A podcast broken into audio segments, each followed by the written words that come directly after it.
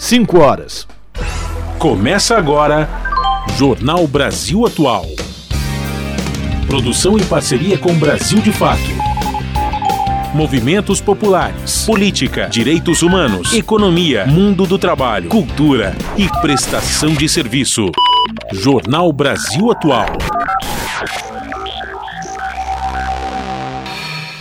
Olá, muito boa tarde. Hoje é quarta-feira, dia 4 de outubro. Eu sou o Rafael Garcia, junto com Cosmo Silva, apresentando mais uma edição do Jornal Brasil Atual. E estas são as manchetes de hoje. Vice-presidente Geraldo Alckmin está em Manaus, acompanhado da comitiva de ministros que vai avaliar a situação de estiagem que atinge 58 municípios do Amazonas. Além do Amazonas, também sofrem com a estiagem os estados de Rondônia e Acre. Cerca de 500 mil pessoas na região foram afetadas. A viagem ocorreu a pedido do presidente Lula, que está se recuperando de cirurgia. E o Tribunal Superior Eleitoral abre o código-fonte das urnas eletrônicas que serão usadas nas eleições municipais de 2024. Fiocruz se posiciona contra a proposta chamada de PEC do Plasma. Se aprovada, ela permite que a iniciativa privada colete e processe o plasma humano. De acordo com a fundação, a venda de plasma pode trazer impacto negativo nas doações de sangue. E a justiça decide que acusados de assassinar Bruno e Dom irão à júri popular. Indigenista e jornalista foram mortos há um ano por se oporem a pescadores ilegais que atuavam na terra indígena. Linha de trem privatizada de São Paulo, elogiada pelo governador bolsonarista Tarcísio de Freitas, é paralisada após nova falha. A linha 9 Esmeralda, concedida à Via Mobilidade, apresentou desde ontem mini explosões na sua rede elétrica. Cerca de 600 mil famílias do programa Bolsa Família devem ficar livres do pagamento de parcelas do Minha Casa Minha Vida. Também vão ser beneficiadas outras 150 mil famílias com pelo menos uma pessoa que recebe o BPC, o Benefício de Prestação Continuada. E o Brasil tem mais de 13 milhões de microempreendedores individuais. Em 2021, 50,2% do total de MEIs no país eram do setor de serviço. Representante da Petrobras diz que a empresa quer liderar a transição energética do país, sem abrir mão de explorar o petróleo. 5 horas, 2 minutos, horário de Brasília. Participe do Jornal Brasil Atual por meio dos nossos canais nas redes sociais. No Facebook, facebook.com barra Rádio Brasil Atual. No Instagram, arroba Rádio Brasil Atual. Ou no Twitter, arroba RA Brasil Atual. Tem também o WhatsApp, o número é 11 96893 7672.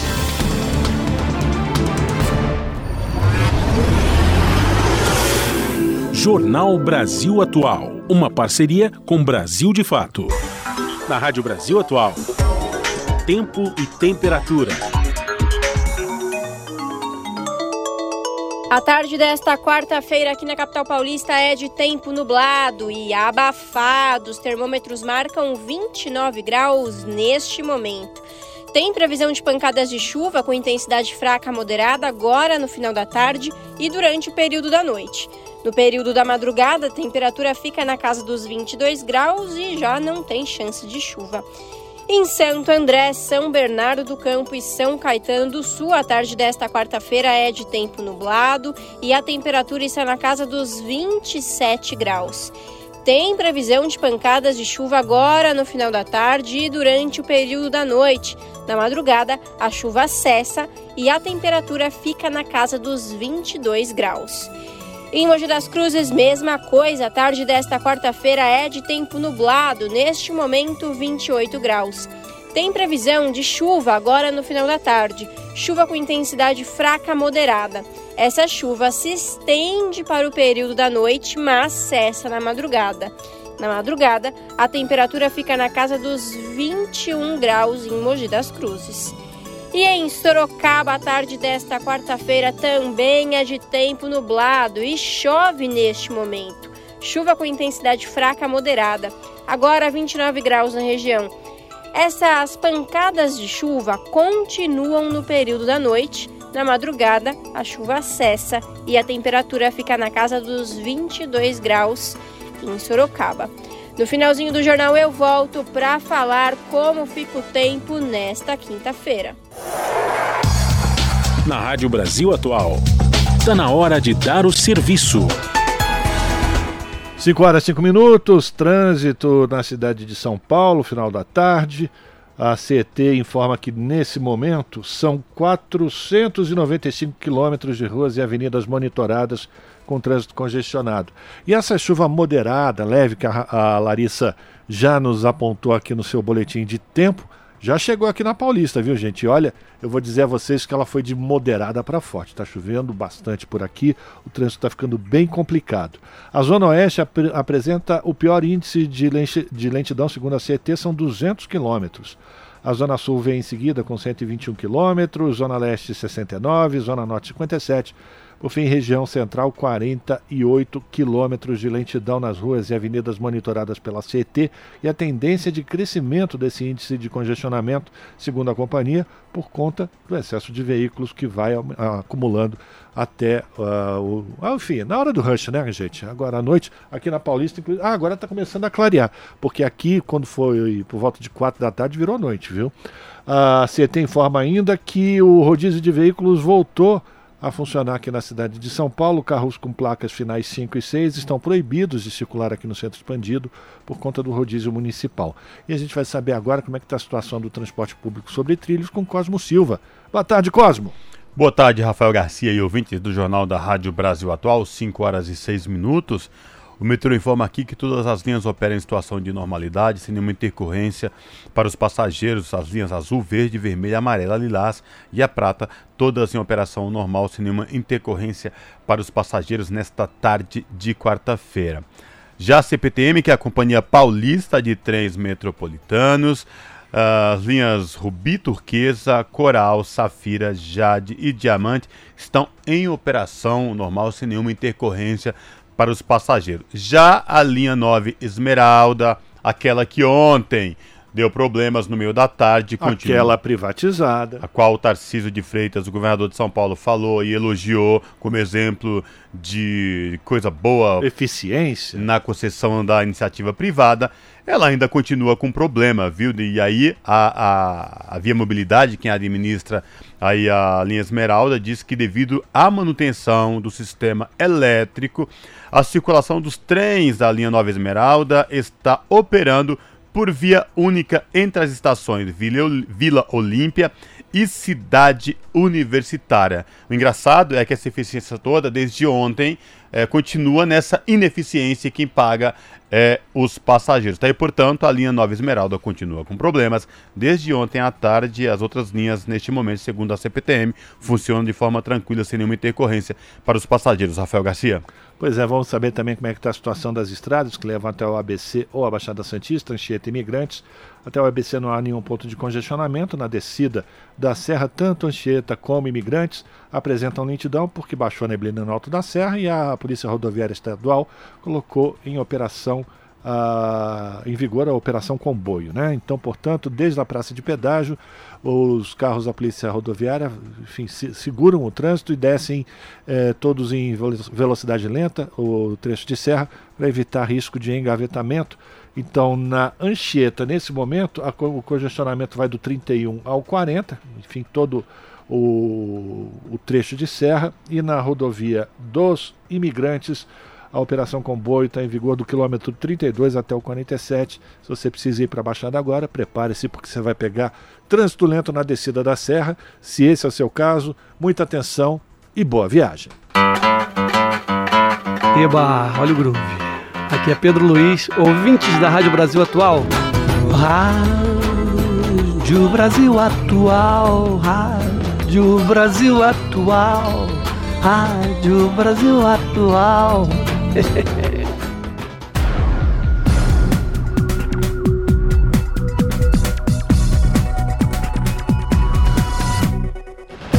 Jornal Brasil Atual.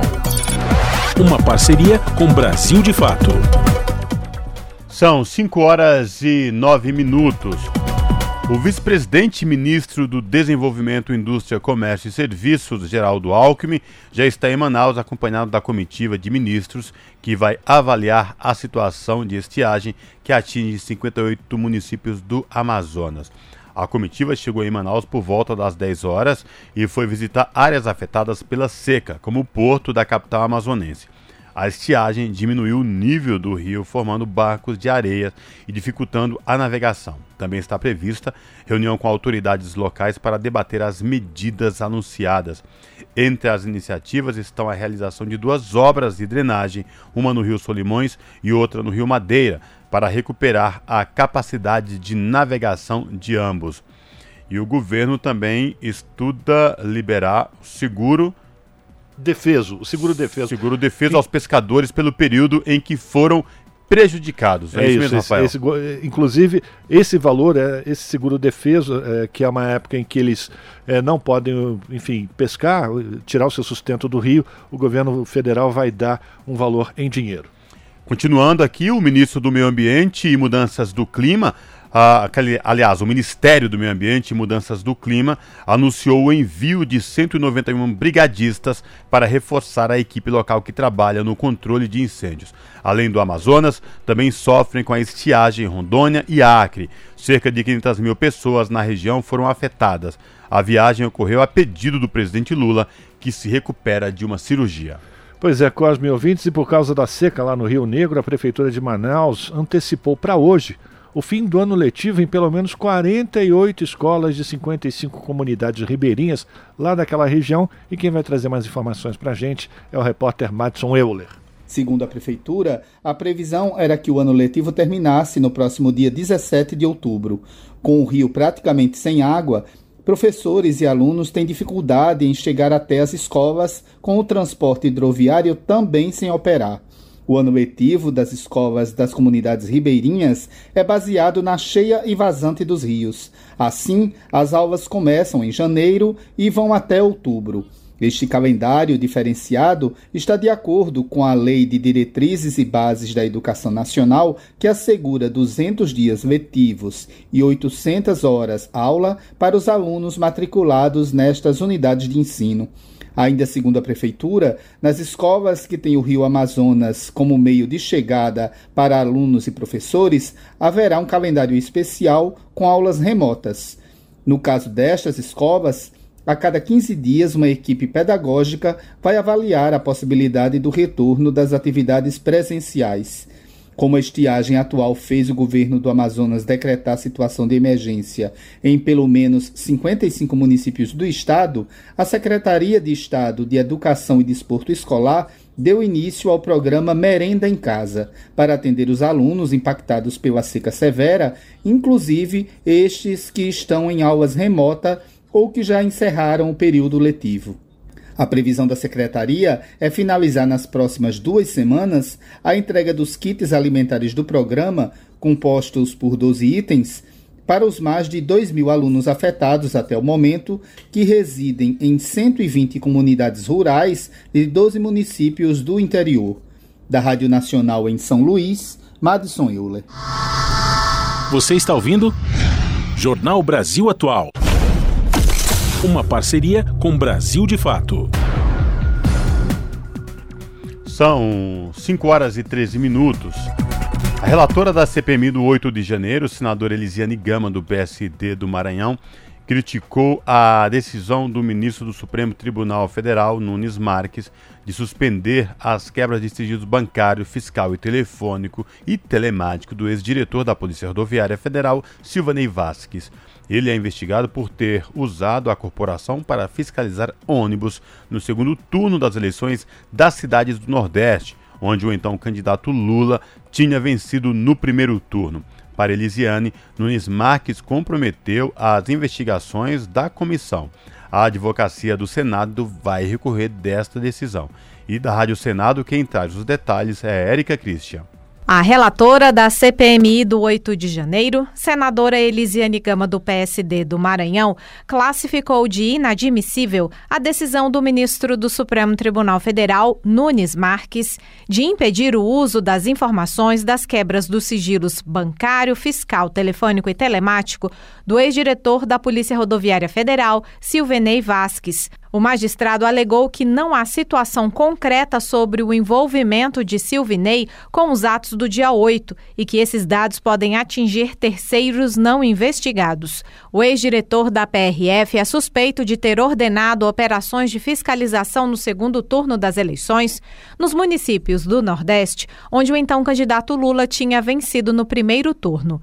Elisiane Gama espera que a advocacia do Senado consiga reverter a decisão antes do dia 17 data da apresentação do relatório, que, segundo ela, poderá ficar comprometido. A decisão dele prejudica o caso específico do Silvinei, porque ele retira toda a possibilidade de a gente utilizar, na verdade, esses dados como informação. Então, pode ser que lá no final isso se torne nula do ponto de vista do Silvinei. Então, não há dúvida nenhuma que traz de fato sérios prejuízos, mas nós temos ainda duas semanas para que nós possamos apresentar esse relatório e nós vamos buscar, através desses instrumentos não é, jurídicos para que nós possamos, de fato, assegurar a garantia dessas informações no nosso relatório. Já o senador Isalci Lucas, do PSDB do Distrito Federal, voltou a lamentar a derrota na votação da convocação do ex-comandante do Batalhão de Pronto Emprego da Força Nacional de Segurança, Sandro Queiroz. Por outro lado, considerou acertada a decisão do ministro Nunes Marques de impedir o uso das quebras de sigilo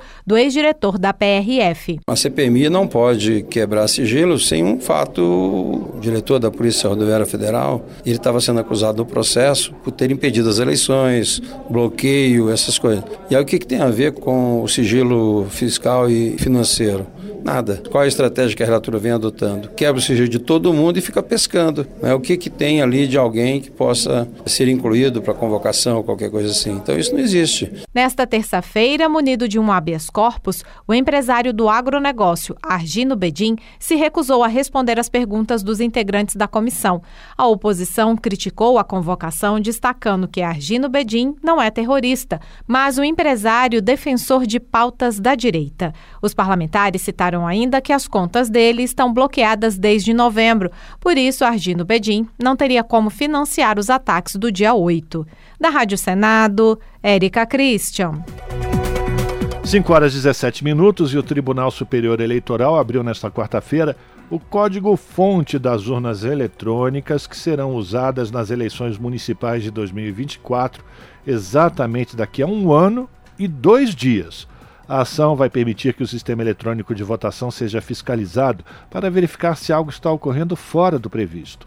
O código-fonte já está à disposição para auditoria, fiscalização e análises para entidades fiscalizadoras interessadas, como instituições públicas, órgãos federais, partidos políticos, universidades e a sociedade civil. Na solenidade em Brasília, o presidente do Tribunal Superior Eleitoral destacou a transparência do processo. A Justiça Eleitoral registra que no país existem 156 milhões de eleitores em 5.570 municípios. Do total de eleitores, 118 milhões estão cadastrados com biometria. Ao todo, são 33 partidos políticos. Nas eleições de outubro do ano passado, foram aproximadamente 553 mil candidatos. São 5 horas e 18 minutos. O Conselho Deliberativo da Fiocruz se posicionou contra a proposta chamada de PEC do Plasma.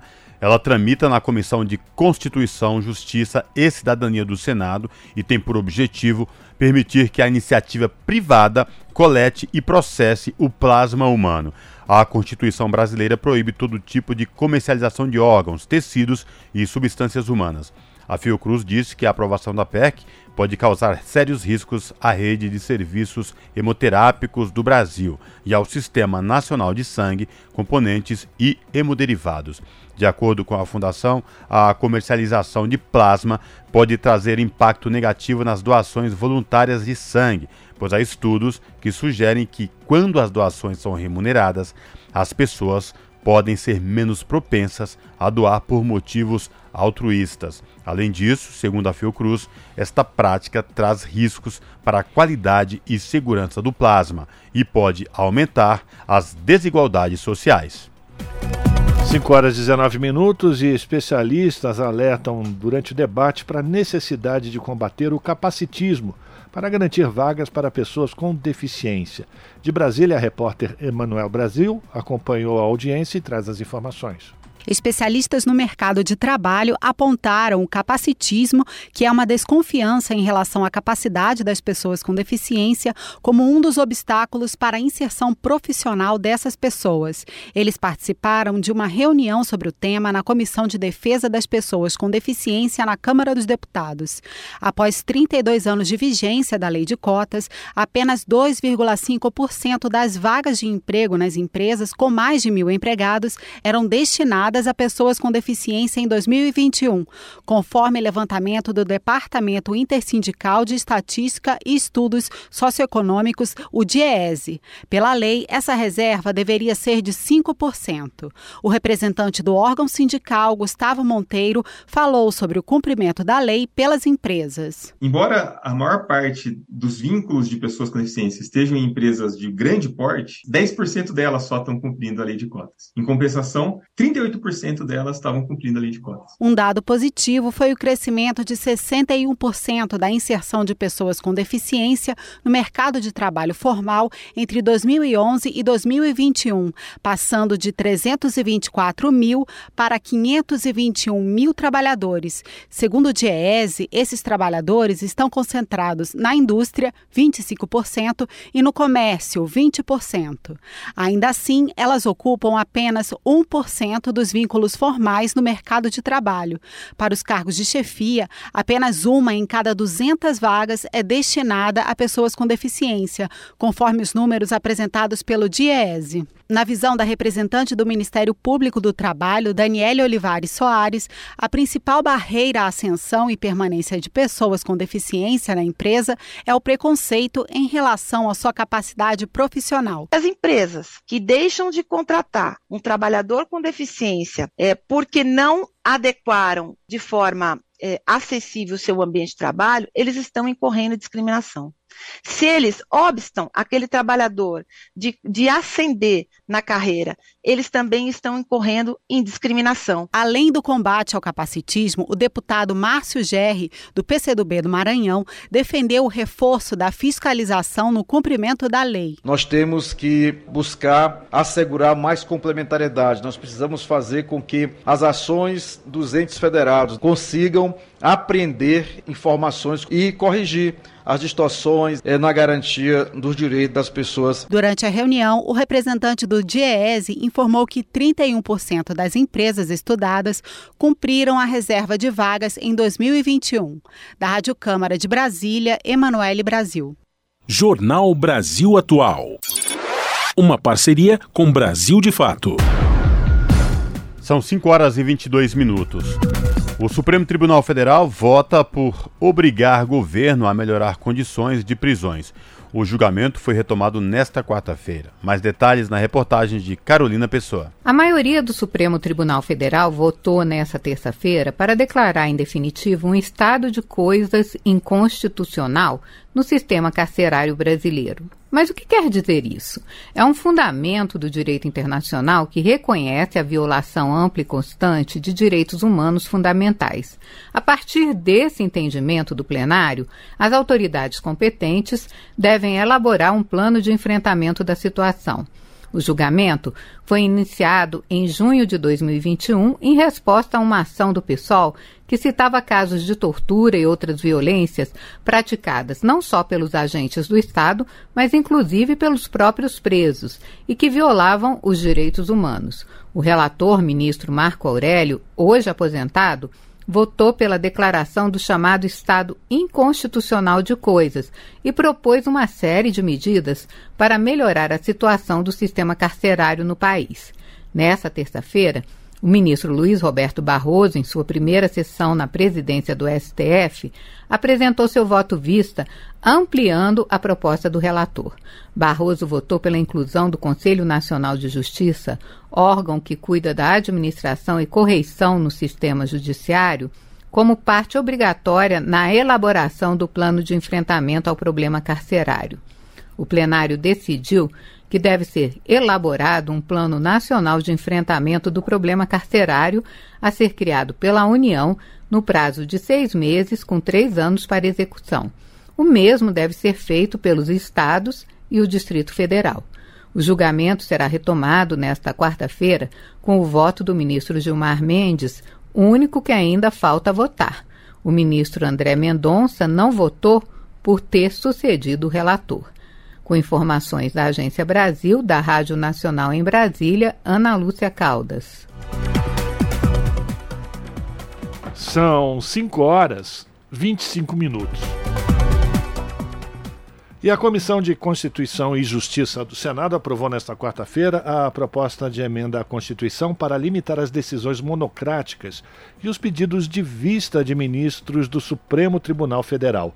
A PEC foi aprovada por unanimidade na CCJ sem pedidos para discutir a matéria. Agora a proposta será analisada pelo plenário do Senado. A PEC proíbe decisões monocráticas que suspendam a eficácia de lei ou ato normativo com efeito geral ou que suspendam atos dos presidentes da República, do Senado e da Câmara. A PEC também proíbe decisões monocráticas com poder de suspender a tramitação de propostas legislativas que afetem políticas públicas ou criem despesas para qualquer poder. Além disso, restringe os pedidos de vista para serem de caráter coletivo e, abre aspas, limitados a seis meses e, em caso excepcional de renovação, a três meses, sob pena de inclusão automática do processo em pauta, com preferência sobre os demais. Fecha aspas. Segundo o texto aprovado, caso o STF esteja em recesso, será permitida a decisão monocrática em casos de grave urgência ou risco de dano irreparável mas o Supremo terá até 30 dias para julgar o tema após a retomada dos trabalhos. São 5 horas e 26 minutos. O Senado aprovou o projeto que concede pensão especial no valor de um salário mínimo a filhos e dependentes de baixa renda de vítimas de feminicídio poderão receber a pensão menores de 18 anos, filhos de mulheres vítimas de feminicídio, nos casos em que a renda familiar mensal per capita seja igual ou inferior a um quarto do salário mínimo, atualmente em R$ 1.320. O valor da pensão será distribuído entre os filhos que tiverem direito a ela. O texto vai à sanção presidencial. Da Rádio Senado, quem traz os detalhes é o Pedro Pincer. O projeto da deputada Maria do Rosário, do PT Gaúcho, concede pensão especial no valor de um salário mínimo a filhos e dependentes de baixa renda de vítimas de feminicídio. Poderão receber a pensão menores de 18 anos, filhos de mulheres vítimas de feminicídio, nos casos em que a renda familiar mensal per capita seja igual ou inferior a um quarto do salário mínimo, atualmente em R$ 1.320. O valor da pensão será distribuído entre os filhos que tiverem direito a ela. O benefício poderá ser concedido provisoriamente antes da conclusão do julgamento do crime, se houver indícios fundamentados de que houve feminicídio. Se for decidido pelo juiz após trânsito em julgado que não houve feminicídio, o pagamento será imediatamente suspenso, mas os beneficiários não serão obrigados a devolver o dinheiro já recebido, a não ser que seja comprovada a má-fé. O senador Paulo Paim, do PT Gaúcho, que leu o relatório em plenário, destacou a importância do benefício para as famílias. Trata-se de um projeto que, se não repara a dor e o sofrimento desses órfãos, possibilita que essa casa e o Estado possam trazer um mínimo de alívio para as famílias que são destruídas por esse crime bárbaro. O presidente do Senado, Rodrigo Pacheco, também elogiou a iniciativa. É uma percepção do Senado de sensibilidade da evolução da sociedade, da necessidade de normatizar as situações novas que vão surgindo. O próprio tipo penal do feminicídio, que foi introduzido por obra também do Congresso Nacional no ordenamento jurídico, agora acaba redundando nesse projeto de feliz propositura da deputada Maria do Rosário. O texto segue agora para a sanção presidencial. Da Rádio Senado, Pedro Pincer. Você está ouvindo Jornal, Jornal Brasil, Brasil Atual. Agora, 5 horas 29 minutos. A OIT, a Organização Internacional do Trabalho, alerta que crianças indígenas correm alto risco de trabalho infantil. Exclusão educacional e marginalização das comunidades indígenas são fatores por trás do fenômeno. fenômeno. A organização aponta que a maioria dos menores trabalha na agricultura, mas também são encontrados na construção, no comércio, na indústria e no trabalho doméstico. Da ONU News em Nova York, informações com Felipe de Carvalho. Uma nova análise da Organização Internacional do Trabalho, OIT, revela que as crianças das comunidades indígenas enfrentam um risco alto de trabalho infantil e muitas vezes não têm acesso à educação. Nos países estudados, as crianças indígenas apresentam taxas de frequência escolar mais baixas em comparação com outras, especialmente as meninas. De acordo com as conclusões, os menores indígenas enfrentam desvantagens educativas, o que as torna mais vulneráveis ao trabalho infantil. A maioria deles trabalha na agricultura, mas também são encontrados na construção, no comércio, na indústria e no trabalho doméstico. A análise da OIT sublinha diferenças regionais significativas. No Peru, o trabalho infantil entre as crianças indígenas é quase três vezes superior à média. Já no Equador, as crianças indígenas têm cerca de 11,6 vezes mais probabilidade de estarem envolvidas em atividades perigosas em comparação com a média nacional para todas as crianças. Segundo a OIT, o trabalho infantil entre crianças indígenas é um resultado direto da marginalização social, econômica e cultural que as comunidades sofrem. Estes locais têm três vezes mais probabilidade de serem marcados por uma situação de pobreza extrema. Além disso, as comunidades indígenas frequentemente são vítimas de desapropriação de terras, suportam o peso das alterações climáticas e dos conflitos, têm acesso limitado a serviços essenciais e encontram obstáculos na manutenção dos seus modos de vida tradicionais. De acordo com o estudo, essa realidade pode forçar as crianças indígenas a trabalhar para ajudar suas famílias. Da ONU News em Nova York, Felipe de Carvalho. São 5 horas e 31 minutos. Indígenas e produtores rurais trocam denúncias quanto à demarcação de terra indígena entre Mato Grosso e a do Pará. O repórter José Carlos Oliveira acompanhou a audiência.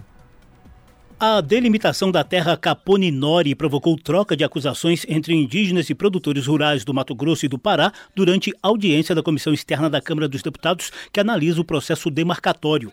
A terra indígena de 362 mil hectares é reivindicada pelos povos Mebengocré e Udjajuruna desde os anos 60. Também é o local de nascimento do cacique Raoni Metuktiri. Os estudos de identificação e delimitação acabaram de ser concluídos pela FUNAI e estão no prazo de 90 para contestação.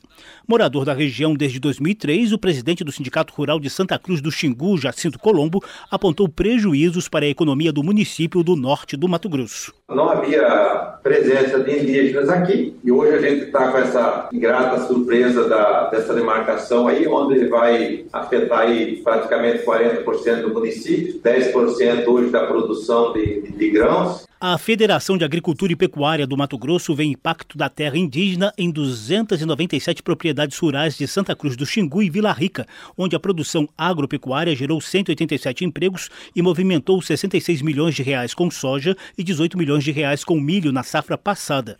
O coordenador do Núcleo de Segurança da Federação da Agricultura e Pecuária do Pará, Coronel Mário Solano, também citou transtornos sociais e econômicos para a cidade de São Félix do Xingu. Existem mais de 2 mil famílias famílias, correspondente a cerca de 10 mil pessoas. Como nós vamos movimentar essas pessoas e para onde elas vão? Que a produção da área envolvida compreende mais de 100 mil cabeças de gado e mais de um milhão de pés de cacau. Solano reclamou que o Pará já tem 78% do território destinado a unidades de conservação, terras indígenas e assentamentos. Também argumentou que os Caiapó, outra denominação dos Mebengocré, já possuem oito terras no estado. A coordenadora da comissão externa, deputada Coronel Fernanda do PL do Mato Grosso, também viu irregularidades no processo demarcatório em recente visita à região. E lá no local eu encontrei quatro indígenas e uma branca que é casada com indígena. Mais ninguém. Fala também no relatório, encaminhado pelo antropólogo, juntamente com o cacique Raoni, que a demarcação foi feita dentro de um avião, onde ele, juntamente com um antropólogo, que não teve condições de fazer isso a pé, porque estava com medo dos conflitos internos, índio com índio e índio com não índio, coisas que hoje, na atualidade da tecnologia, a gente sabe que não funciona desse jeito. Eu acho que está havendo prejuízo tanto para os povos indígenas quanto o povo não indígena. FUNAI e lideranças Mebengocré e Udjá rebateram irregularidades na demarcação da terra Caponinori e reafirmaram a história de assassinatos e expulsões dos indígenas por forasteiros e outros exploradores ilegais dos recursos naturais da região. O cacique Megaronte Carramãe, que também nasceu na área reivindicada e participou das expedições dos sertanistas Orlando e Cláudio Vilas Boas, recordou o deslocamento forçado de várias etnias para o Parque Indígena do Xingu, fugindo dos conflitos fundiários e das doenças dos invasores.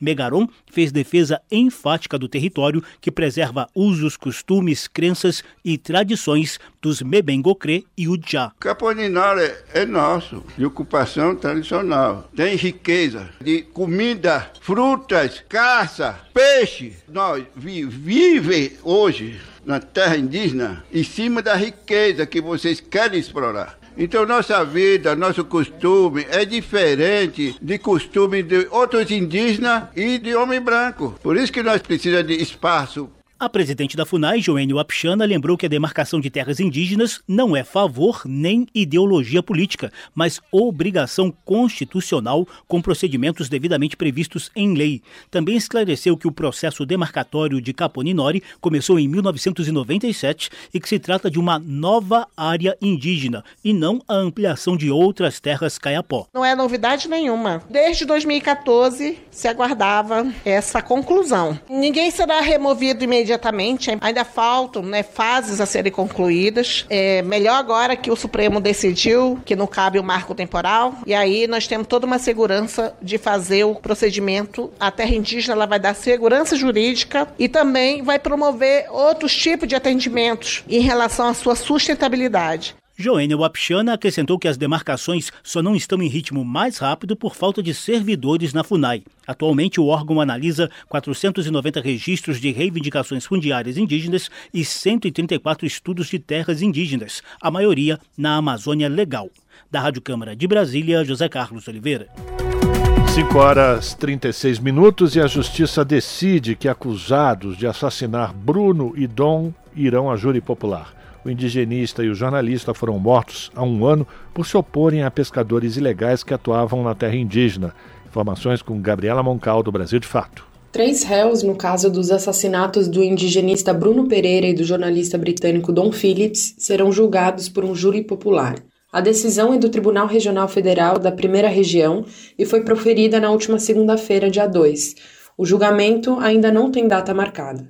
Os acusados Amarildo da Costa de Oliveira, Osinei da Costa de Oliveira e Jefferson da Silva Lima viraram réus por duplo homicídio qualificado e ocultação de cadáver. Os crimes foram cometidos em julho de 2022. Os três estão presos e tiveram as prisões preventivas mantidas pelo juiz Wendelson Pereira Pessoa. A Procuradoria Jurídica da Univaja, a União dos Povos Indígenas do Vale do Javari, afirmou que a decisão já era esperada. O procurador Eliésio Marubo disse confiar na justiça e nas instituições do Brasil que estão envolvidas na resolução do caso. Apontado como mandante do crime pela Polícia Federal, o empresário da pesca Rubem Dario da Silva Vilar, conhecido como Colômbia, também segue preso. Ele chegou a ser solto após pagar uma fiança de 15 mil reais, mas voltou à carceragem após violar a liberdade condicional. Ele também é investigado por pesca ilegal e tráfico de drogas, mas nega todas as acusações. Em junho do ano passado, Bruno Pereira e Dom Phillips se deslocavam de barco até o município de Atalaia do Norte, no Amazonas. No caminho, foram emboscados e mortos a tiros por pescadores ilegais que se opunham à atividade de monitoramento territorial conduzido pelo indigenista. A dupla ficou desaparecida por 10 dias, quando os corpos foram encontrados por indígenas, esquartejados, queimados e enterrados na mata. De São Paulo, da Rádio Brasil de Fato, com reportagem de Murilo Pajola, locução Gabriela Moncal. Jornal, Brasil Atual.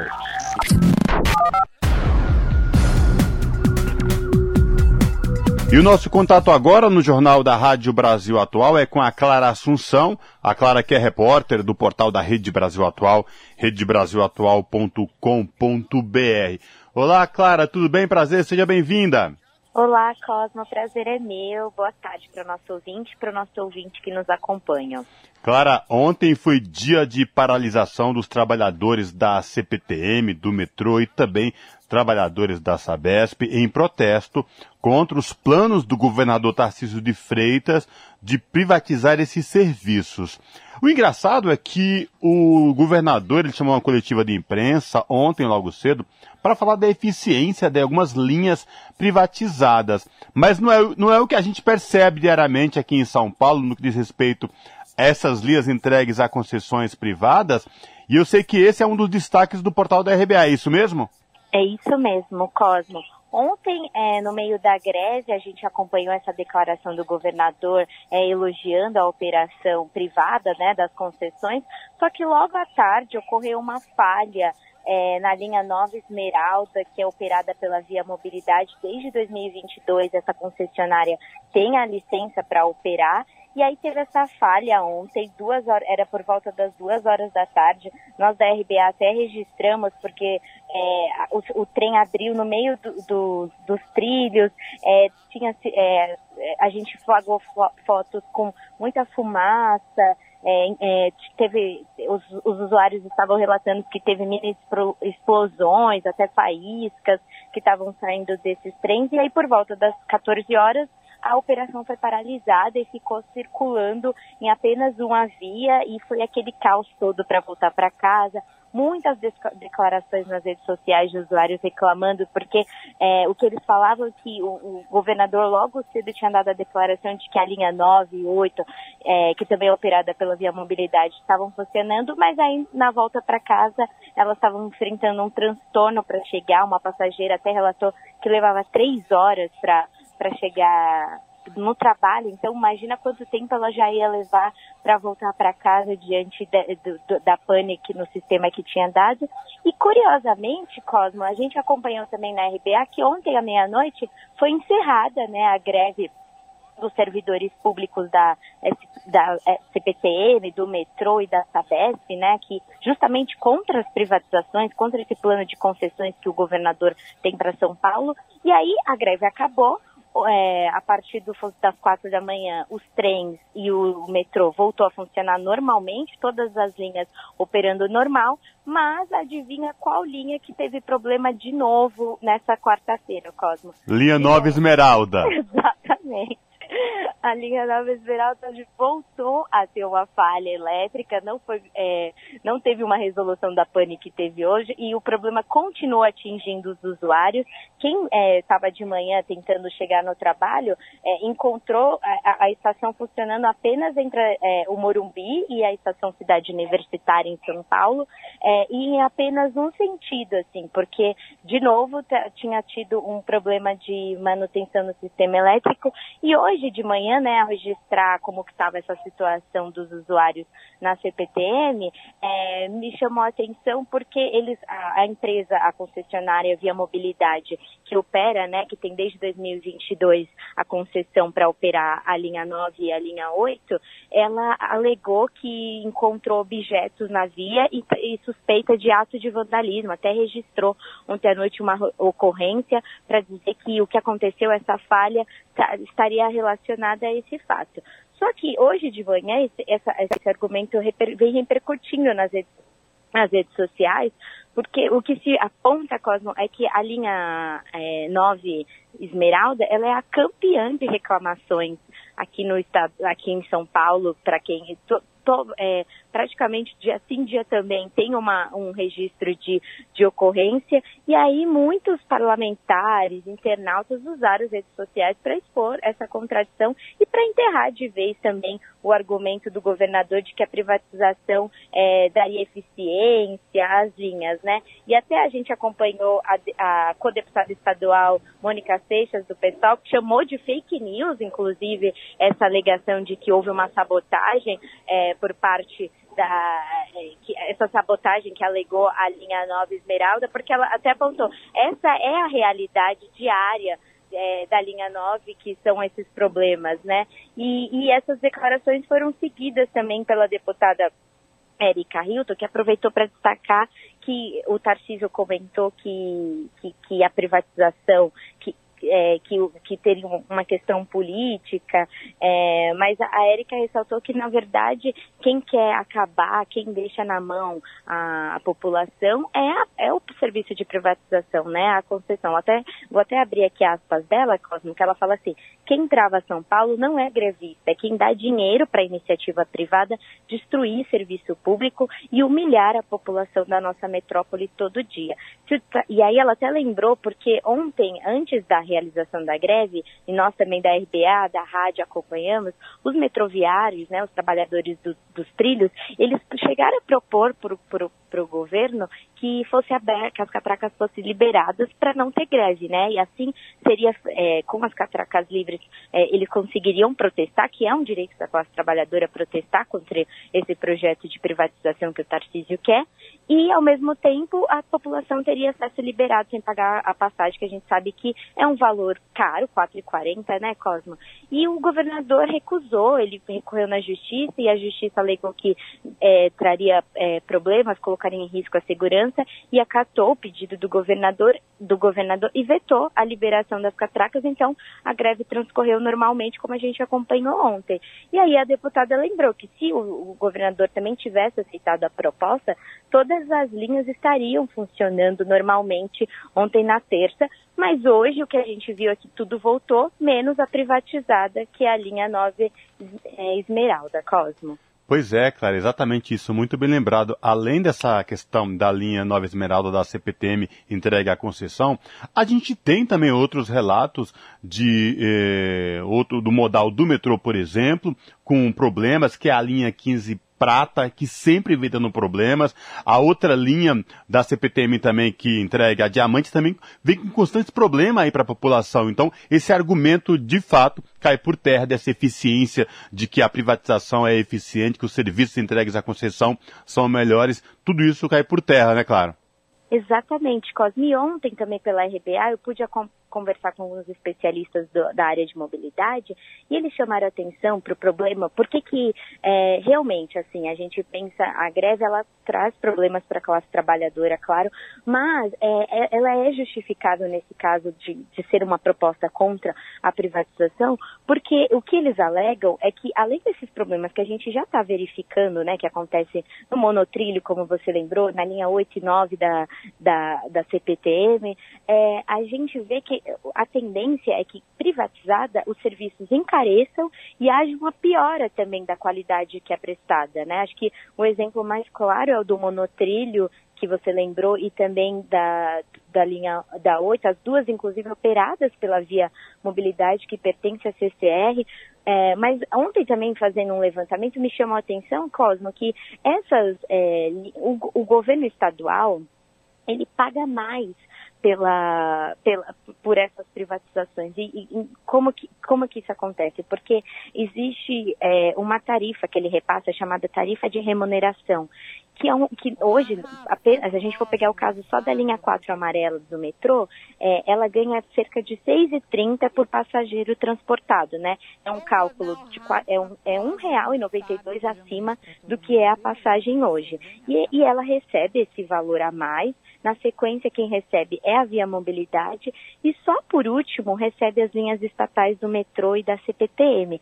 E aí isso também, segundo os especialistas, cria um rombo nas contas do metrô é, e, da, e, da, CPTM. Enquanto, é, então, o lucro que essas empresas estão tendo é em cima do, da, das linhas públicas que estão tendo cada vez mais menos recursos, tanto que a gente também acompanhou no começo do ano a greve dos, dos metroviários, né, dos trabalhadores é, reivindicando o abono, e, e isso, e isso também está relacionado com esse pacote. Então, a avaliação é que quando você privatiza, você retira dinheiro do serviço público, você socateia o serviço público e ainda você é, é, tende a colocar a população a pagar mais caro. Isso se repete em inúmeros serviços aqui né, no estado é, de, que foram concedidos para iniciativa privadas, né, Cosmo? Aqui na Prefeitura de São Paulo, por exemplo, o serviço funerário passou esse ano a ser gerido pela iniciativa privada e houve um aumento de 400% no preço. Então, o que a gente vê é que a privatização é uma pauta que associa é, ela está ligada a, aos trabalhadores do serviço público, mas ela afeta, porque ela afeta diretamente também toda a população no geral que vai pagar por esse projeto, né, Cosme? Verdade, muito mais caro. Eu reforço aí o convite para os nossos ouvintes acessar o portal da Rede Brasil Atual, redebrasilatual.com.br e conferir na íntegra esta reportagem da Clara Assunção. Clara, obrigado mais uma vez por falar com a gente, viu? Até a próxima. Abraço. Eu que agradeço o espaço, Cosmo. Até a próxima. Falamos aqui com a Clara Assunção, no jornal Brasil Atual. Você está ouvindo? Jornal Brasil Atual. Uma parceria com Brasil de Fato. 5 horas e 49 minutos. A economia mundial desacelera e o Brasil cresce acima da média. Os resultados são do novo relatório da Conferência da ONU sobre Comércio e Desenvolvimento que foi divulgado hoje. Commodities e boas safras aceleram a recuperação brasileira. A queda de crescimento global afeta especialmente os países em desenvolvimento. Mais detalhes desse estudo, quem traz para a gente é a Mayra Lopes. A Conferência das Nações Unidas sobre Comércio e Desenvolvimento aponta que o crescimento econômico mundial deve desacelerar de 3% no ano passado para 2,4% em 2023. As previsões apontam para poucos sinais de recuperação em 2024. O relatório divulgado nesta quarta-feira mostra uma tendência mais positiva para alguns países, incluindo o Brasil. China, Japão, México e Rússia também devem observar números melhores. As estimativas da UNCTAD apontam que a economia deve crescer acima da média no Brasil em 2023, podendo chegar a 3,3%. Em 2024, o país também deve desacelerar, com aumento previsto em 2,3%. A revisão do crescimento brasileiro teve uma elevação de 2,4%, a mais alta entre as economias avaliadas pela agência da ONU. A UNCTAD destaca que o crescimento das exportações de commodities e boas safras na agricultura vem impulsionando esse crescimento. No entanto, a queda na procura está atrasando o avanço dos números. A agência aponta que os impactos tardios do aperto monetário, que começou no final de 2021, e o aumento da dívida privada, especialmente das famílias durante a crise da Covid-19, são as principais causas. Na região, a Argentina segue com uma tendência negativa, sofrendo com recessão e inflação acelerada. A seca que afeta o país aumentou o preço dos alimentos e da energia, com efeitos negativos no poder de compra das famílias, especialmente entre os segmentos mais pobres da população. Da ONU News em Nova York, Mayra Lopes. São 5 horas e 51 minutos. A Comissão de Assuntos Sociais aprovou o projeto que cria a carteira de identificação dos radialistas e que terá validade em todo o território nacional. De autoria do senador Rogério Carvalho, do PT de Sergipe, a proposta teve a relatoria do senador Laércio Oliveira, do PP, também do Sergipe. Se não houver recursos para votação no plenário do Senado, o projeto poderá seguir diretamente à Câmara dos Deputados. Da Rádio Senado, quem traz os detalhes é Yara Farias Borges.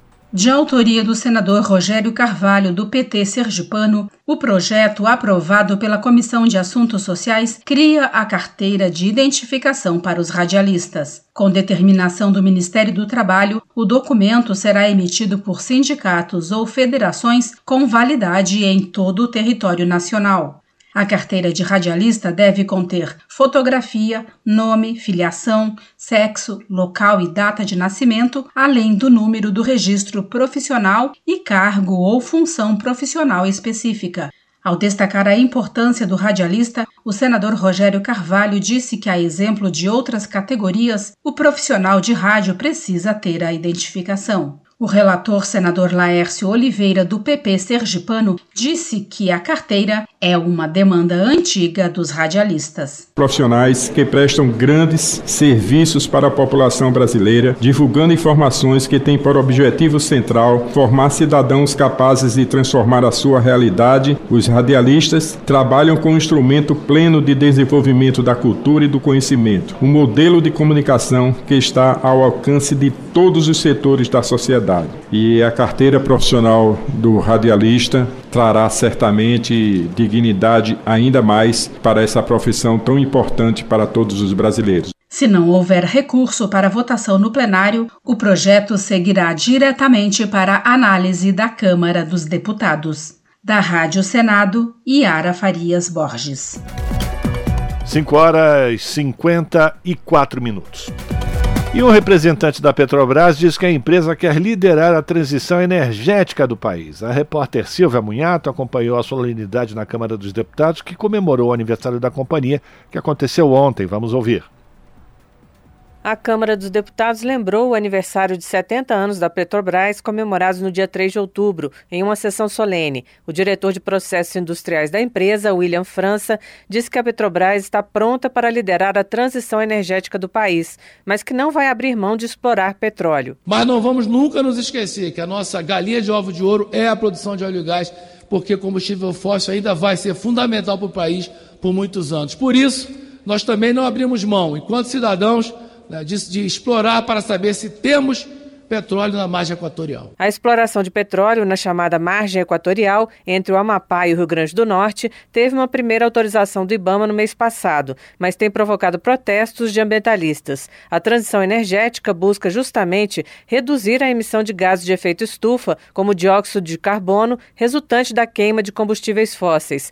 William França afirmou que a Petrobras está em negociação com a refinaria Rio Grandense, no Rio Grande do Sul, para que ela se torne a primeira refinaria totalmente verde do Brasil Brasil, com a produção de biocombustíveis. Também existe uma parceria com a Landulfo Alves, na Bahia, no mesmo sentido. Se transformando não só numa empresa de óleo e gás, mas sim numa empresa de energia, fundamental para a transição energética nesse país.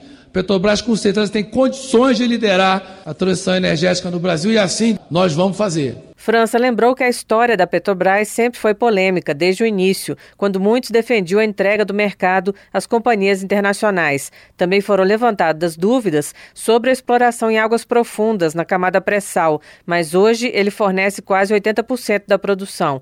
O deputado Jorge Sola, do PT da Bahia, que pediu a realização da sessão, criticou a Operação Lava Jato, que buscou apurar denúncias de corrupção nos contratos da empresa. Sola disse que a forma como a operação foi realizada teve teve consequências negativas para a indústria nacional. Com isso, destruíram a indústria naval, destruíram os nossos estaleiros, centenas, não foram dezenas, não, centenas de milhares de empregos no país foram fechados graças à forma como, sob o discurso de combater a corrupção, na verdade, estavam desmontando a indústria nacional, estavam entregando as nossas riquezas estavam impedindo que o país continuasse na rota do seu desenvolvimento. O deputado também disse que entre 2016 e 2022 foram vendidos ativos da Petrobras no valor de 243,7 bilhões de reais, mas que, segundo ele, valeriam muito mais. Da Rádio Câmara de Brasília, Silvia Munhato.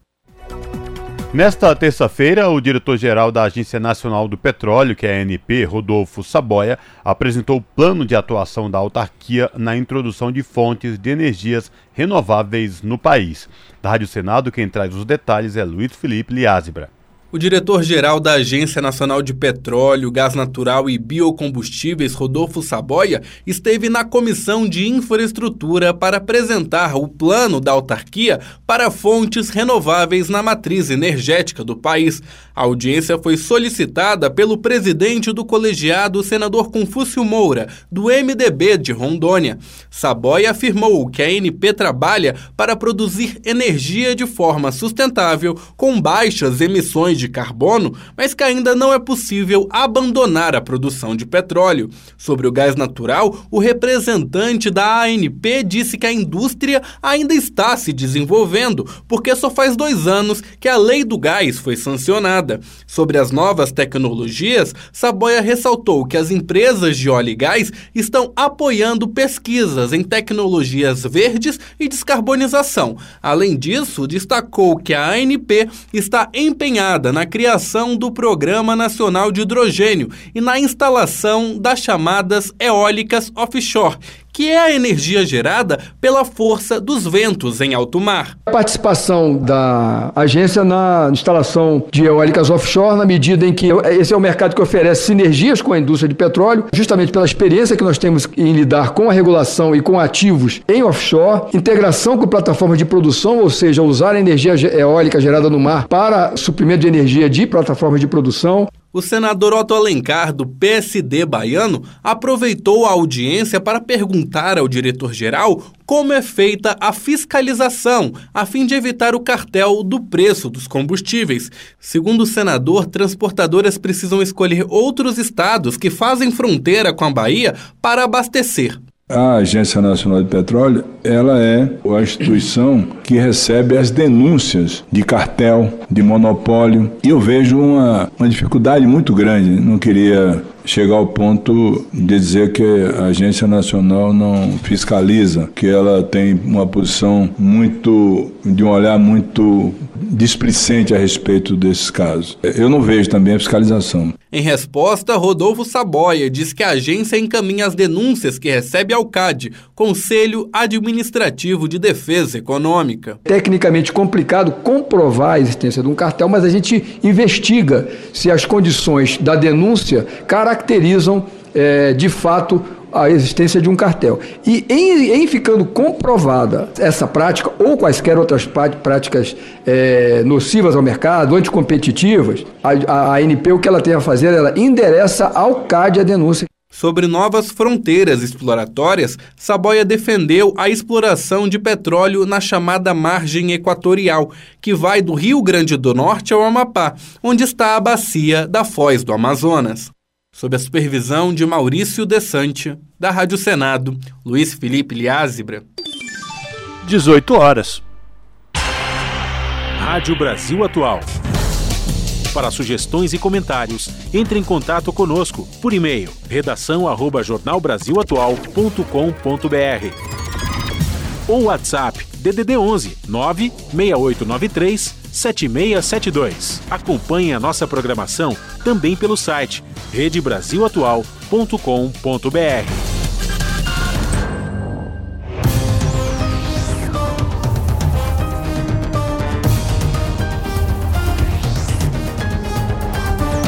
Seis horas, agora seis horas, um minuto. A gente vai fazer contato com a redação da TVT para a gente conhecer os detalhes ou os destaques da edição desta quarta-feira do seu jornal, que começa pontualmente às 7 da noite pelo canal 44.1 digital, sinal aberto para toda a região metropolitana de São Paulo, ou também pelo YouTube, canal da Rede TVT no YouTube, youtube.com.br RedeTVT. Você aproveita e já se inscreve também, aperta o sininho. A gente está com 999 mil inscritos. A gente só precisa de mil pessoas para chegar a um milhão, isso é muito importante para a gente. Se você ainda não é inscrito no canal da TVT no YouTube, faça isso, ajude a gente a crescer dentro do, das redes também de eh, sociais para a gente poder chegar mais longe com as informações que tem o interesse do trabalhador. Mas vamos lá, vamos saber quais são os destaques da edição de hoje do seu jornal, com ela, a apresentadora do seu jornal, Ana Flávia Quitério. Olá, Flavinha, boa noite. Diga aí os destaques de hoje. Olá, Rafa, Cosmo e Fábio, uma excelente noite a vocês e, claro, aos nossos ouvintes da Rádio Brasil Atual e vamos mantê-los todos informados com os destaques da edição de hoje aqui do seu jornal desta quarta-feira, que já choveu, já fez sol, deu uma esfriada, a temperatura aumentou, ou seja, as quatro estações em um dia só. Para quem mora em São Paulo sabe que isso é normal. Então tivemos aí inverno, outono, primavera e um pouquinho do verão só nesta quarta-feira. Ainda falando sobre a questão do clima, os próximos dias serão de chuva, temperatura amena, pelo menos aqui em São Paulo, previsão de chuva forte para a região do sul, então é bom ligar o sinal de alerta. E aí, infelizmente, para os demais locais do Brasil, como a região norte, é tempo seco, né? A gente está vendo a questão do da estiagem no Amazonas, que isso deve permanecer pela falta de chuva. Nordeste também vai ter um, uma, uma semana, os próximos dias, com temperaturas elevadas e chuva no final da tarde. Mas atenção mesmo em questão de chuva é mais para a região sul do país. E falando no Amazonas, né, o estado ele vive o que os especialistas já consideram uma catástrofe climática. A gente vai falar sobre isso na nossa reportagem. A seca e o calor extremos matam peixes e também deixam moradores desabastecidos. É de cortar o coração. É, o fenômeno pode afetar 500 mil pessoas até o final do ano, porque essa estiagem tende a piorar. Vocês vão acompanhar na reportagem do nosso parceiro Brasil de Fato. O Murilo Pajola ele esteve lá e conversou com essas pessoas e traz detalhes na reportagem. Bom, Outro assunto também que ganhou aí né, os principais meios é sobre a questão dos mais ricos, né? 10% de renda mais alta no Brasil recebem 32 vezes mais que os mais pobres. O estudo é do laboratório PUC Rio Grande do Sul, Data Social e da rede de observatórios da dívida social na América Latina. E a má distribuição de renda no Brasil a gente sabe que afeta diretamente a vida de milhões de pessoas. E para especialistas ouvidos pelo seu jornal, valorizar os salários e garantir uma tributação mais justa deve ser o caminho para reduzir as desigualdades no Brasil, que a cada vez fica muito mais escancarado. Para finalizar, o evento realizado hoje em São Paulo debateu a educação antirracista e alternativas para uma sociedade mais justa também inclusiva. Mais da metade da população brasileira ela é preta e o racismo, o racismo estrutural ele está institucionalizado, desculpem. Então, qual seria né, a solução para esse problema né, que todos os dias vemos casos de racismo, é algo que parece que não melhora. Que, que seria feito como solução para esse problema né, ser sanado, enfim. A educação antirracista. E é sobre isso a nossa reportagem. Bom, esses foram os destaques da edição desta quarta aqui no seu jornal. Mas não se esqueçam, mais notícias e informações. Olha só os caminhos que vocês têm para nos seguir e também para nos acompanhar pontualmente às sete da noite. Muito fácil. youtube.com.br barra RedeTVT. Por lá vocês nos assistem ao vivo, também assistem os outros programas ao vivo e também os gravados. A gente tem uma parte escrito shots, que são as nossas matérias. É, cada matéria ela é publicada né, separadamente, então vocês conseguem conferir a matéria que você mais curtiu no ao vivo ou que mais você tem interesse. Pelo YouTube vocês conseguem. Também pelo canal 44.1 pela TV digital, né? Antena digital e também para quem é morador da região do ABC ou esteja por lá por alguma ocasião, esteja com a Claro TV conectada, só ir até o canal 512 porque vocês também assistem toda a nossa programação ao vivo, que vale muito a pena, uma TV educativa que vale a pena ser assistida e acompanhada. Lembrando que também estamos chegando a quase um milhão de inscritos pelo YouTube, então se você já é inscrito, parabéns. Já fez seu trabalho, com certeza curte bastante, porque recebe as novidades aí em primeira mão.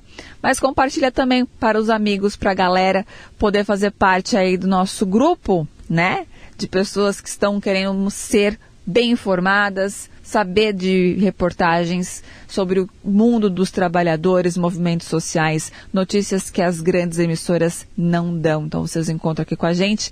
Se inscreva então também, caso você não seja. Se você seja, compartilhe para os amigos se inscreverem para a gente chegar ó, rumo a um milhão de inscritos, hein? Bora lá que falta pouco.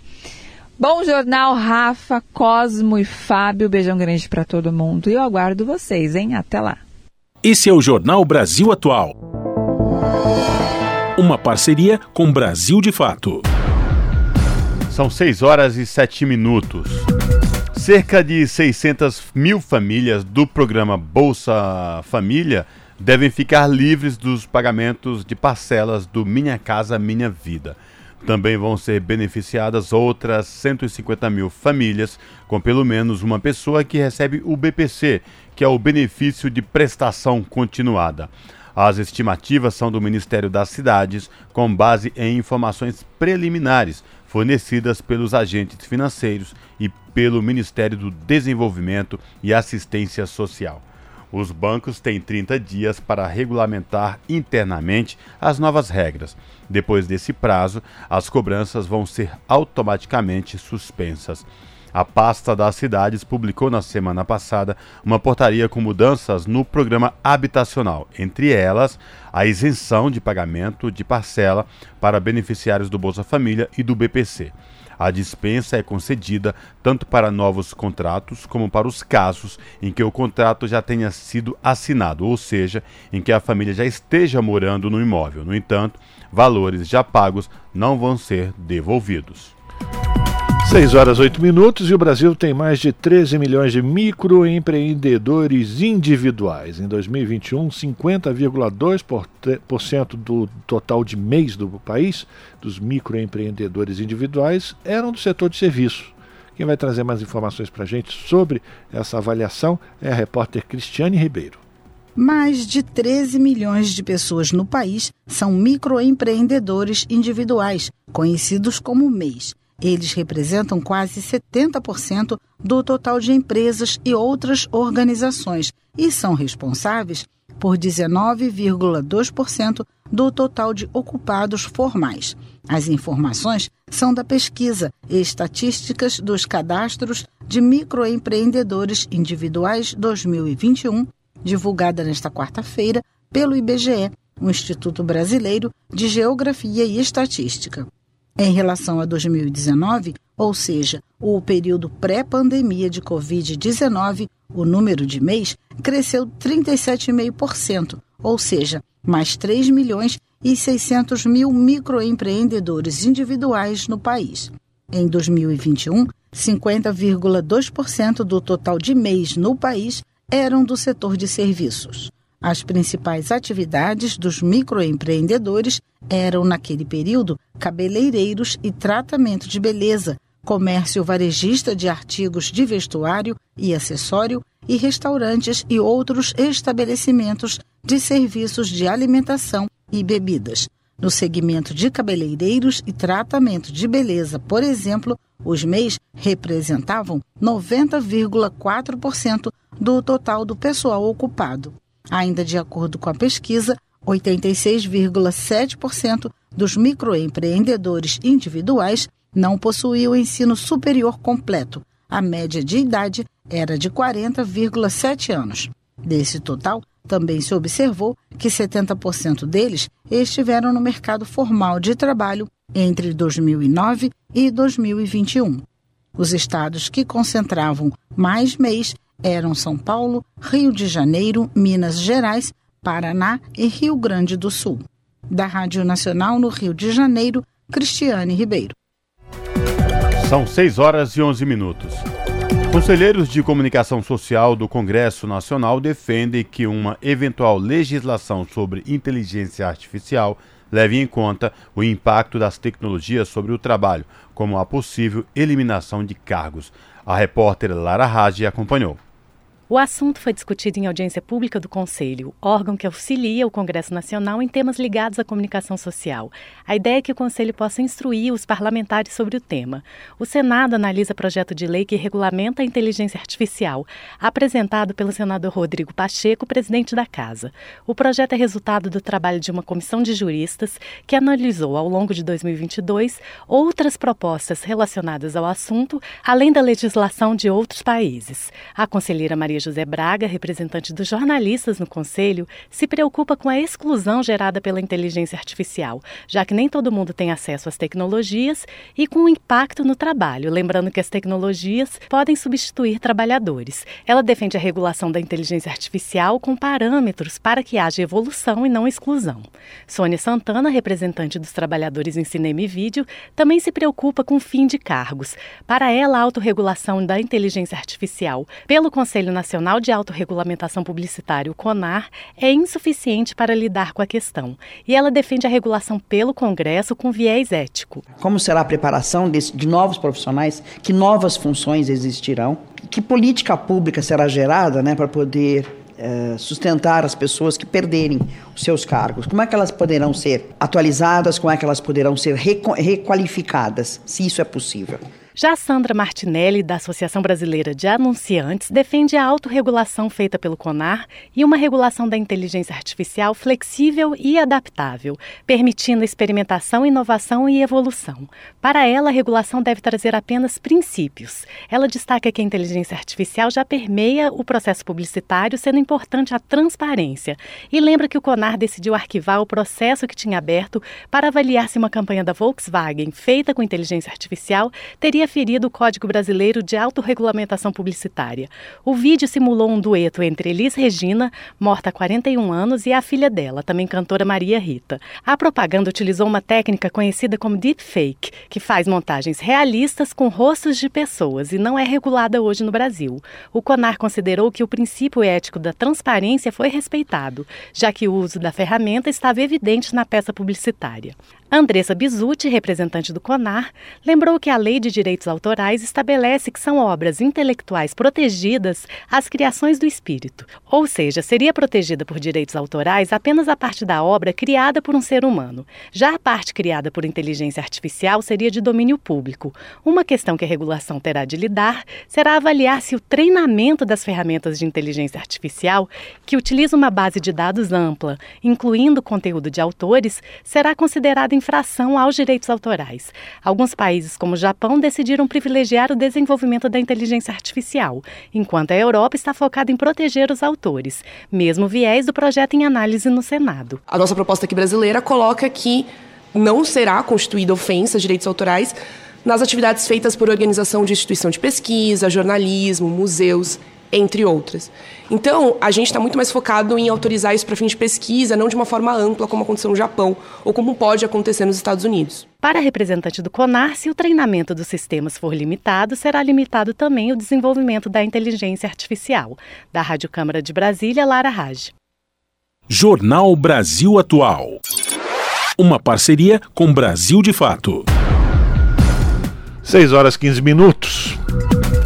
Infelizmente, mais da metade das amputações no país acontecem em pessoas com diabetes. Esses dados fazem parte de um levantamento realizado pela Sociedade Brasileira de Angiologia e de Cirurgia Vascular. E quem vai trazer mais detalhes para a gente é a repórter Daniela Longuinho.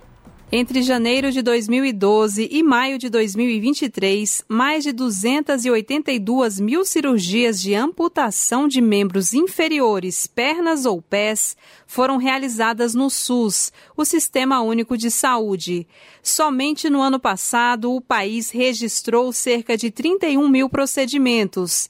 Isso significa que a cada dia, pelo menos 85 brasileiros tiveram seus pés ou pernas amputados na rede pública de saúde. Os dados são de levantamento realizado pela Sociedade Brasileira de Angiologia e de Cirurgia Vascular e sugerem uma alta progressiva no número de amputações e desarticulações de membros inferiores no Brasil. Elaborado a partir de informações do Ministério da Saúde, o documento aponta que mais da metade dos casos de amputações envolvem pessoas com diabetes, o que acende o alerta para os cuidados voltados às doenças vasculares, como a síndrome do pé diabético. Álvaro Pereira, médico angiologista, doutor em cirurgia vascular, detalha o que é o pé diabético e como ele afeta a circulação. A pessoa que tem diabetes, ela tem circulando no sangue um volume maior de açúcar, não é mais do que o que deveria, e esse excesso de açúcar circulando, ele vai se agrupando e vai danificando, vai causando um edema nos pequenos vasos, nos vasos mais distais que nós temos, só que um vaso bem pequeno, se você inchar um pouquinho a parede do vaso, ele entope.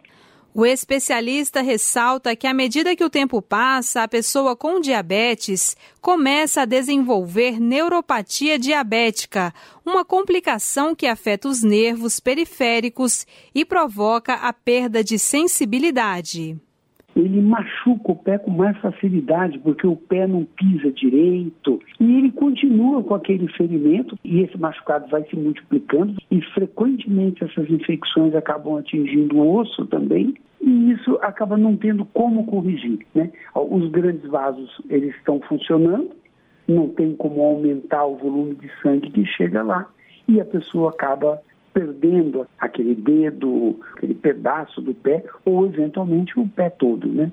Para diminuir os riscos de complicações nos pés de pessoas diabéticas, a Sociedade Brasileira de Angiologia e de Cirurgia Vascular destaca que é fundamental alimentar-se de forma equilibrada, praticar atividades físicas, evitar andar de pé descalço e aderir ao uso de calçados apropriados.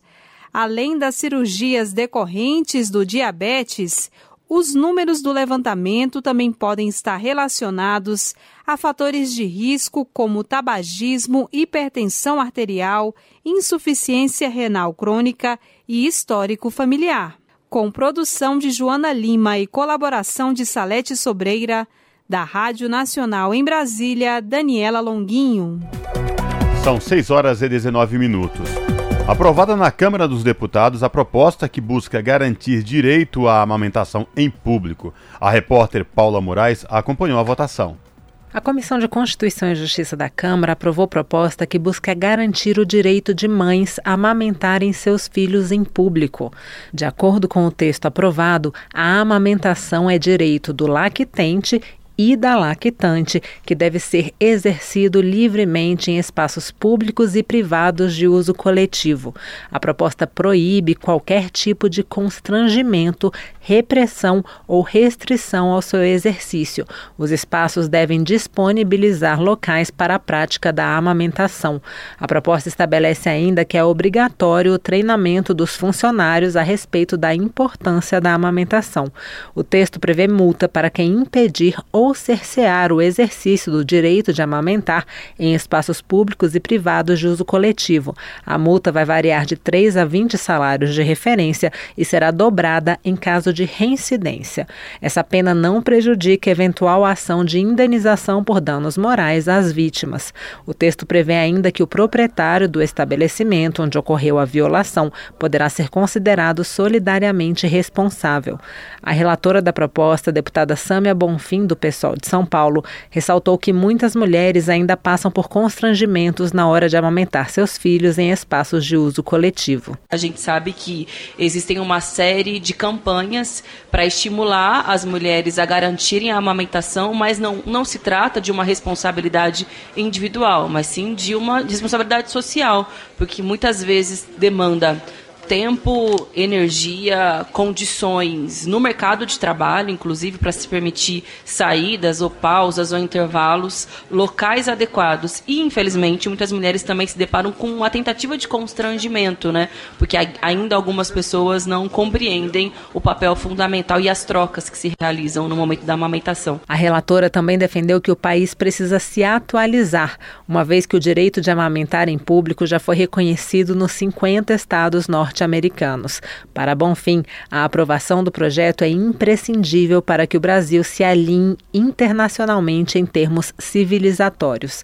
A proposta que busca garantir o direito de mães a amamentarem seus filhos em público segue para a análise do plenário. Da Rádio Câmara, de Brasília, Paula Moraes. Repórter SUS. O que acontece no seu sistema único de saúde? O Ministério da Saúde anunciou a inclusão da atenção a pessoas com TEA, transtorno do espectro autista, na Política Nacional de Saúde da Pessoa com Deficiência. A partir da medida, haverá aporte de 20% nos recursos mensais dos centros especializados em reabilitação que atendem modalidades intelectuais, incluindo o TEA. Já existe tratamento no Sistema Único de Saúde, mas a oferta ainda não atende às especificidades da demanda. Segundo Laís Silveira Costa, da Escola Nacional de Saúde Pública Sérgio Arouca, da Fiocruz, é preciso formar profissionais e buscar mudanças na sociedade. Ela afirma que o financiamento anunciado não é suficiente. Se você tem uma rede subdimensionada, você tem uma rede, principalmente se tem profissionais pouquíssimo qualificados para o cuidado da saúde da pessoa com deficiência, isso desde a formação, quando a gente vai ver as grades de formação é, de médicos, dos terapeutas, assim, há muito pouco contato com a questão da deficiência, com a pessoa com deficiência, com as especificidades de saúde da pessoa com deficiência e o fato de que a gente ainda vive numa sociedade extremamente segregada, né? A gente não convive com pessoas com deficiência intelectual.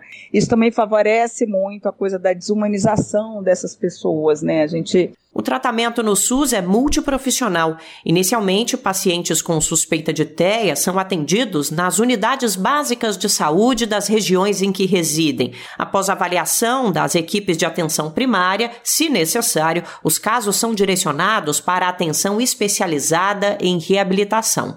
Nessa fase, são identificadas as necessidades e potencialidades de cada paciente, levando em consideração, inclusive, contextos de vida e familiares.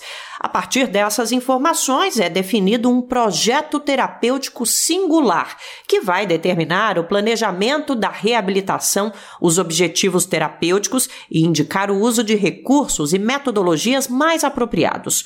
Toda essa prática esbarra nos obstáculos do preconceito e da segregação.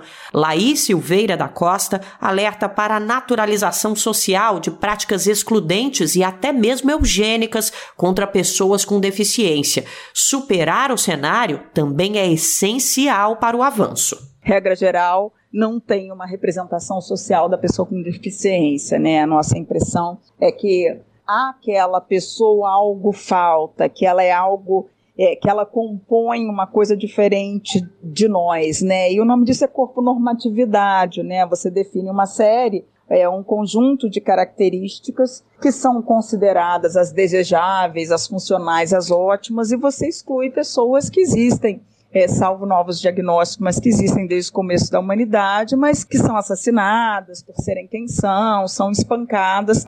A pesquisadora ressalta que este ano o Brasil realizou pela primeira vez uma Conferência Livre Nacional de Saúde das Pessoas com Deficiência. Também pela primeira vez, os quatro eixos temáticos da Conferência Nacional de Saúde foram debatidos exclusivamente por esse público. No entanto, até mesmo nas estruturas oficiais de governo, a pauta precisa de mais espaço. A gente tem um texto e uma institucionalidade muito boa. Esse grupo lá do Ministério que está conduzindo esse processo da saúde da pessoa com deficiência é um grupo assim muito comprometido.